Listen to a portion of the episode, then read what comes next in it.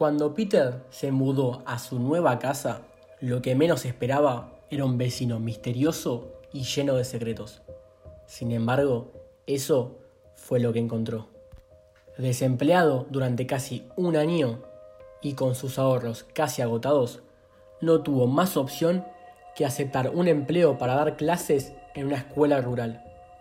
Su nuevo hogar era una casita de una sola planta y dos habitaciones. El camión de mudanzas llegó a la nueva casa durante el crepúsculo de un viernes sombrío. Cuando salió al patio para tirar algunas bolsas, un perro completamente negro, de regular tamaño, cruzó la calle. Un frío helado recorrió el cuerpo de Peter. El perro en sí no tenía nada de particular, lo que generó una expresión de asco y de terror en el rostro de Peter fue la mano que el perro llevaba entre sus mandíbulas. Era una mano humana, cortada hasta la muñeca de la cual caían hilillos de sangre. Peter agitó la cabeza, negándose a creer lo que veían sus ojos. Debía de ser una visión causada por el cansancio y el estrés. Entrecerró los ojos y volvió a mirar al animal, que ya había llegado al patio de la casa vecina. Durante el resto de la noche, Peter no pudo dejar de pensar en lo que había visto. Trató de convencerse de que había sido una ilusión o bien una mano plástica. Casi no pegó ojos anoche. Producto del miedo, oía en la casa vecina ruidos sordos, golpes de martillo, sierras eléctricas, quejidos y uno que otro grito ahogado. Oía pasos en su casa e incluso se atrevía a jurar que veía sombras de seres grotescos desfilando por su ventana. En síntesis, no fue precisamente la mejor noche de su vida. Para colmo, lo primero que vio al salir de la casa fue al perro del vecino mirando fijamente hacia la casa. Su vecino, al que veía por primera vez, salió del bosque que había tras las casas y llevaba las manos y las ropas manchadas de sangre. El vecino alzó el brazo y lo saludó mecánicamente. Peter, preguntándose de dónde provenía aquella sangre, respondió con un gesto ausente. Esa noche había una reunión escolar. Peter, como nuevo miembro del cuerpo docente, fue presentado a todo el mundo.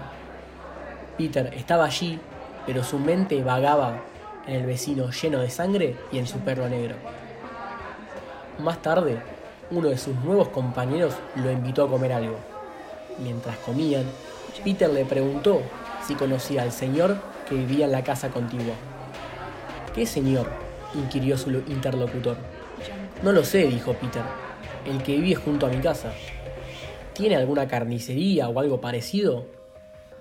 Que yo sepa, esa casa está abandonada hace años. Al principio, Peter sonrió, pero el semblante serio de su compañero le hizo entender que no estaba bromeando. Camino a su casa, Peter seguía pensando en el vecino y su perro. Continuó preguntándole a los habitantes de aquel pueblo si conocían al vecino y a qué se dedicaba. Las respuestas eran siempre las mismas. Regresando a su casa, Peter tomó una decisión. No podía seguir así, pensando únicamente en su vecino, así que decidió hacerle una visita de cortesía.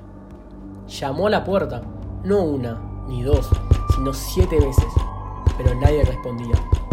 Lo que escuchó tras la séptima llamada fue un llanto lastimero. Tenía que tratarse del perro. ¿De quién más si no? Hola, volvió a llamar. ¿Hay alguien en casa? No hubo respuesta. Sin embargo, el llanto seguía oyéndose. Volvió a llamar, sin obtener respuesta. El llanto aumentaba su intensidad a cada segundo, y Peter sentía que aquel chillido le traspasaba el corazón. Era seguro que su vecino no estaba en casa y que el perro necesitaba ayuda. Si no lo ayudaba él, nadie lo haría se propuso forzar la puerta para entrar, pero esto no fue necesario, porque cuando Peter se dispuso a coger la manecilla, esta giró y la puerta se abrió de golpe. Al principio creyó que se trataba de su vecino, pero tras la puerta no había nadie. Un escalofrío recorrió la columna de Peter. Entró a la casa conteniendo la respiración, atento a cualquier señal de movimiento y con el corazón en un puño. Lo que vio lo dejó helado. Sobre una mesa de madera, cuatro jarros de vidrio transparente contenían lo que parecía ser viseras. ¿Humanas? No, no podía ser cierto. Debían de ser algún animal. Debo confesar que si yo hubiese estado en el lugar de Peter, creo que me habría orinado los pantalones. Hubiese dado media vuelta y me habría alejado de aquella casa lo más rápido posible. Pero Peter no lo hizo. El llanto del perro era cada vez más lastimero y él se propuso ayudarlo. Lo buscó en toda la casa, pero no lo encontró, a pesar de que aquel llanto era cada vez mayor. Lo que sí encontró fue manchas rojas en el piso y en las paredes, arañazos por doquier e incluso logró vislumbrar un dedo humano debajo de la cama. Cuando empezaba a darse por vencido, encontró una puerta, una trampilla que daba acceso al sótano, debajo de la mesa. Se metió y siguió el llanto. De pronto, este llanto cesó, y sobre su cabeza se cerró la puerta por la que había entrado, y una risa escalofriante resonó en las paredes. El miedo acogió a Peter. Fue como si despertara de un letargo, y las visiones de los últimos minutos comenzaron a agolparse en su mente. Viseras, sangre, dedos, arañazos, puertas que se abrían y se cerraban solas.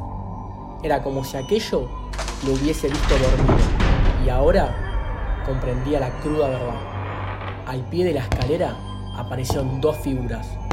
Una tenía forma humana, pero no era un humano. Su piel era rugosa y amarillenta, y sus manos y pies tenían grandes garras. La otra figura era un cuadrúpedo de gran tamaño, negro como la noche sin luna llena, con los ojos como brasas ardientes y los colmillos y garras grandes y afilados.